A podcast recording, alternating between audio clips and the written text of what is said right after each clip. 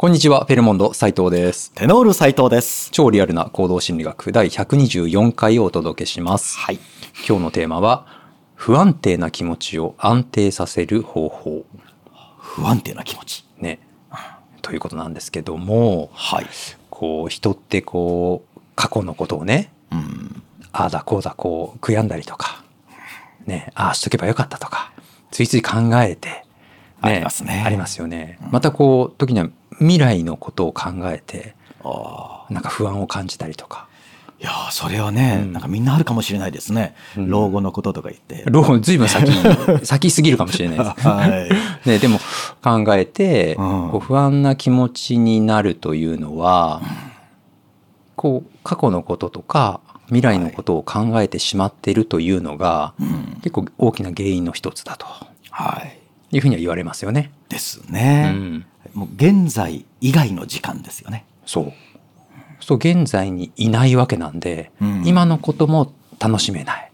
はいで。さらにもう終わったこととか起きていないことに対してストレスを抱える。うん。これ全くいいことないですよね。そうなんですよね。ねうんはい。で今日ははい。ということはこの今ね、うんこの瞬間を楽しむうん。またそこをねしっかりとこうそこに集中するということが、うん。まあ、不安な気持ちから解放される、はい。ね、一つの方法であるということなんですよね。ですね。マインドフルネスとかよく言いますけどはい。それもあのその手法の一つですよね。ですね。うんこの今あーの自分の状態えーに意識を向けて、まあ、今目の前のことに集中をするっていうことですもんね。ねまあ、いろんなところでそれが大事だ大事だとはい。言われますけども。うんで今以外のことを考えている時の状態ってはい。何してるんですかね？なんかいわゆる結構本当にぼーっとしてますよね。まあストレスを抱えながらもうん。なんかほほわっとしてしまってるというかそんな感じないですか？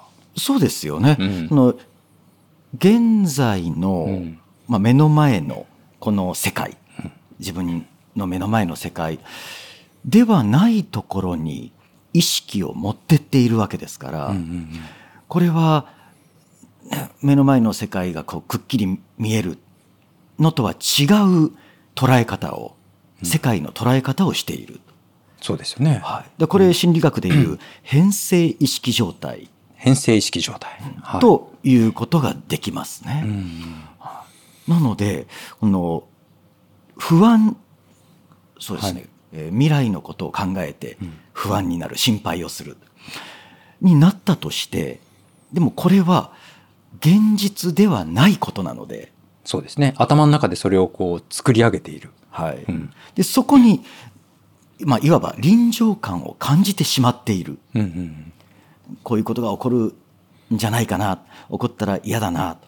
で起こったらどうしようというところでこうまあねあたかもそれが今目の前で起きているかのように、うんでしかも体は今起きているのと同じ反応をしてしまうらしいんですよね。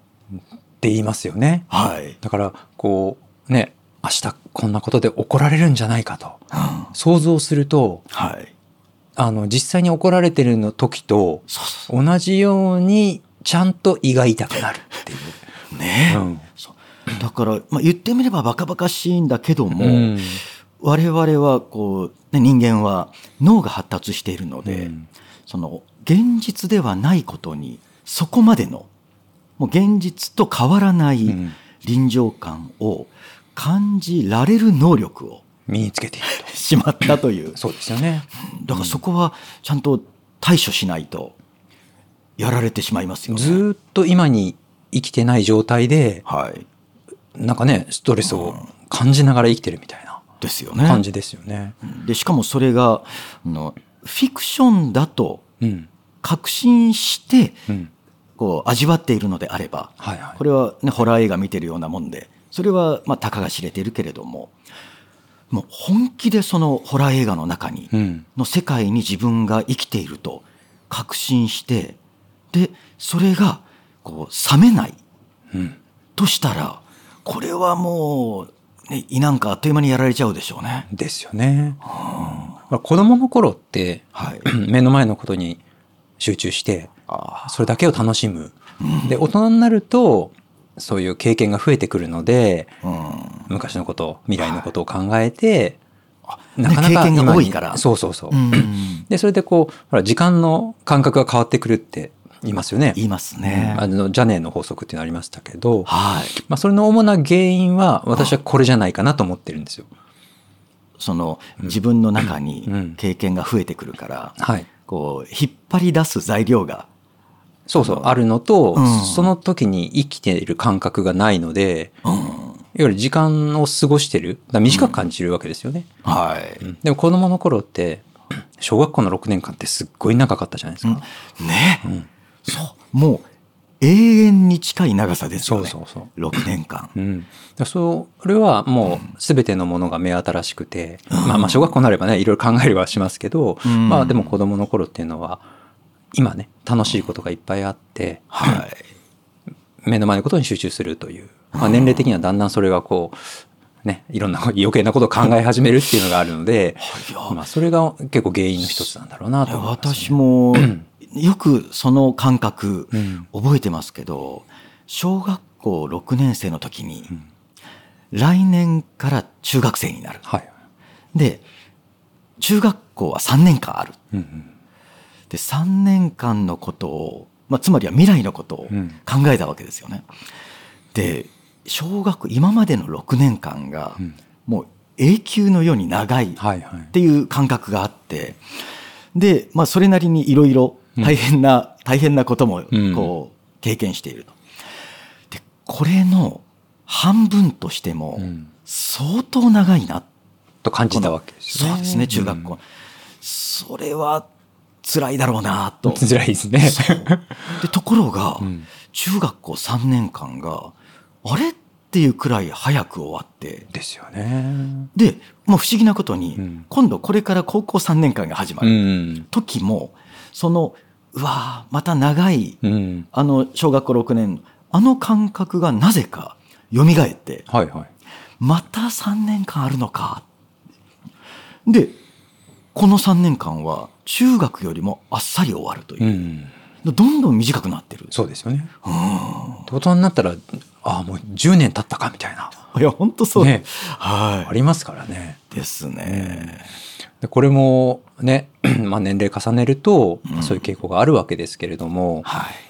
だから、ね、40、50になって、うん。なんかすごく目新しいものにね、うん。接するっていうことも、だから、どんどん少なくなってくるわけですよね。そうですうん。日々、全部が新しく、新しい経験だってなったら、うん。もしかしたらその10年ってすごい長く感じられるかもしれないですけど、あうん、でそういう意味でいろんなね新しい趣味に挑戦するとうん1年が充実してるように感じたりとか、ーあー。そういう傾向はあるんですよね多分。はい。うんで今日ですねうんその今ここに集中するはい。方法として、まあ、いろんな瞑想するとか、うんまあ、マインドフルネスのねあのテクニックとかありますけれども、はい。まあ、その中の一つでうん。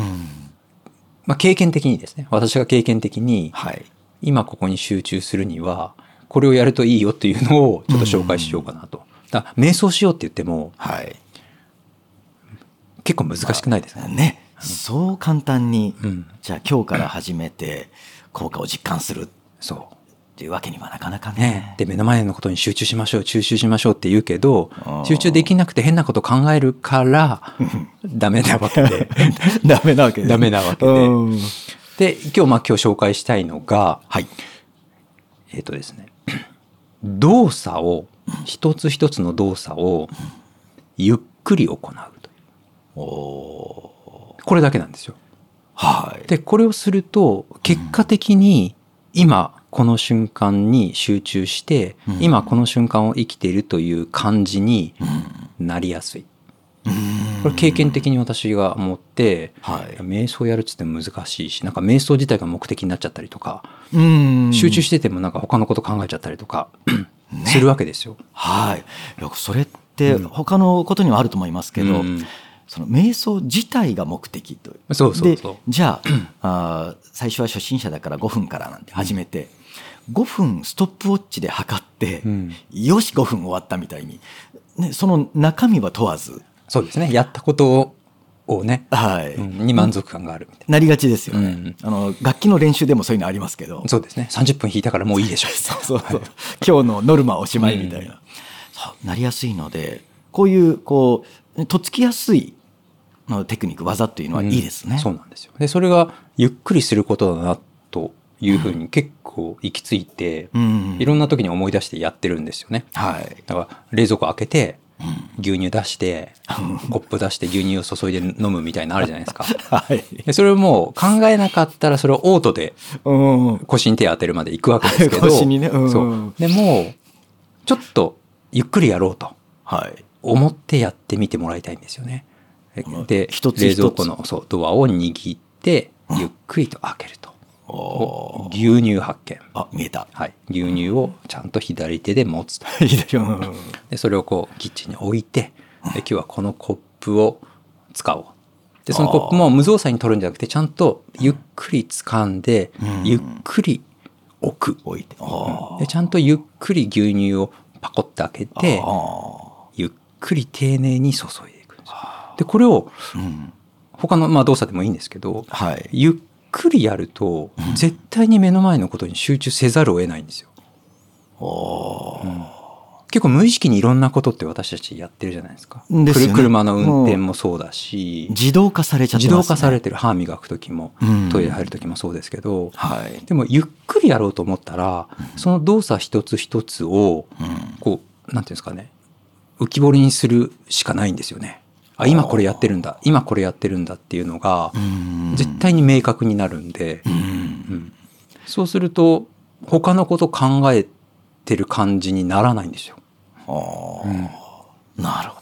あれですね。太極拳みたいですね。そうそうそうそう。太極拳ゆっくりね、まあ、私やったことないですけど、ゆっくり体をね、そうそうパパッと動くとこうある意味ごまかせてしまうけれども、ゆっくりこう確認しながら、うん感覚も味わいながら動くことで集中できるそうですよね。あ正確さが増す、体のひ こう動きに細かい動きに集中するわけですもんね。はい、でこれをぜひやってもらえると、まあパッと今この瞬間に意識を戻すことができる。はい、うん。そその感覚を積み重ねていけば、ね、そのその感覚が蓄積されていくんで。うんですね。え今あの今のこの話とはい動作ゆっくりというのと、もう同じになるかなと思うんですけども、あの一回に一つの動作しか行わないというのを聞いたことありますね。同時にはいなんかご飯食べながらはい。携帯見たりとか。あ そうそれはもう本当に本当に並行をして進めてますけども、うんもっとそのご飯を食べる食事をする動作そのものをうん。の例えば箸で、はい、まあ、箸を手に取る動作もそれだけを行う、そうですね。はい。うん。で、えーその箸でご飯をおこう挟む動作もそれだけを行う。で、えーこう口に運んで、でそれを味わってと。うん。とそうですね部屋から外に出る時もドアを開ける動作。はいはい。でえー外に出る動作。でドアを閉める動作。というふうに。それを個別にやると。そうそうそう、うん。なんとなくもう、ね急いでる時は出ながら開けるみたいに。で下手してドアをガーンって自分にぶつけるみたいな、そういうのではなくて一つ一つを分けて行う。そうですね。まあ、マインドフルネス的にもプラスになるでしょうし、あの綺麗に見えるというあの動作からそううん。動作を見た時に、そうそれも一つメリットがありそうですね。すね。いやもう本当に2つの動作してる時って結構あるので、はい、ね、服着ながら靴履くとか、あね。ね、ありますよね。と時計見ながらドア開けるとか、はい、やっぱそういう時って、うんああ今日会社に行ってあれでやれなきゃだよなと思いながらドアを開けてるのと一緒ですからね。ああですね。そういう感じ？感覚ですよねだから。うん。だゆっくりするとか一つのことをやるっていうと、あ今日行ったらこれやんなきゃいけないんだよなっていう感覚から一旦切り離されるんですよね。ああ、うん。目の前のあこの靴に足入れてっていう、そうゆっくりやることによってもうそこしか集中できないはずなので、はい。これをやると今この瞬間に集中しやすい。うん。でその感覚を積み重ねると、はい。ね、意識があっちこっちこっち行ってっていうのがあ違う違うってすぐに気づけるというかうん。いうふうになるかなと思います。ですね。うんあの急がずん掃除をしている時、なんその感覚になる気がしますね。うん、掃除自体もすごくいいことですからね。ですね。うんはい。掃除をゆっくりするっていうのは一番いいかもしれないですね。ですね。植物に水あげたりとかうん私毎日してるんですけど、はい。シャーってあげるんじゃなくて、うんゆっくりや丁寧にあげるんですよ。ああ。もうその瞬間もそのこの植物のことしかうん。考えられない。なんでこいつ葉っぱがお落ちてるんだみたいな思いながら。落ちてる。ね落ちてるんだ。はいはい。どんどん葉っぱが落ちてるぞとか思いながら。あれはまずいですね。まずいんじゃないのかと思いながらうん。水あげたりしてますけどね。はい。うん。ということで、はい。ね、今この瞬間に意識を向けるためのテクニックということで、動作をゆっくり行うと。はい。決して一つの動作にすると。二つ以上同時にやらないということですね。はい。はい。ぜひ実践してみてください。はい。はい。本日はどうもありがとうございました。ありがとうございました。